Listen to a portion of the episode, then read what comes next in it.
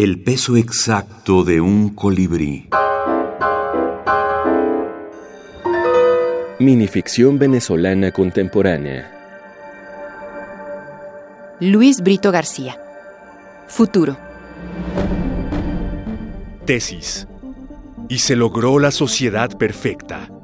Y se atenuó la locura de la especie humana y los hombres estuvieron dispuestos a dedicar sus energías a la consecución de un objetivo.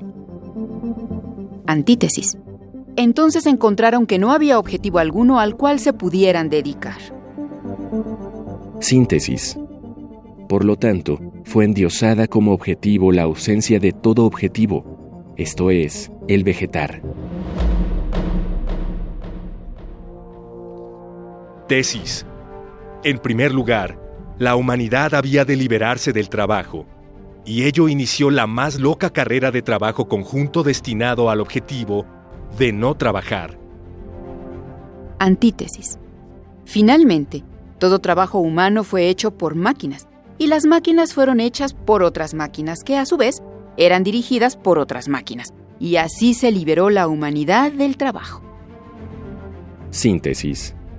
Por lo que todas las facultades mecánicas del hombre su musculatura, sus miembros y sus posibilidades de moverse o de mover objetos dejaron de ser útiles, se atrofiaron y acabaron por desaparecer.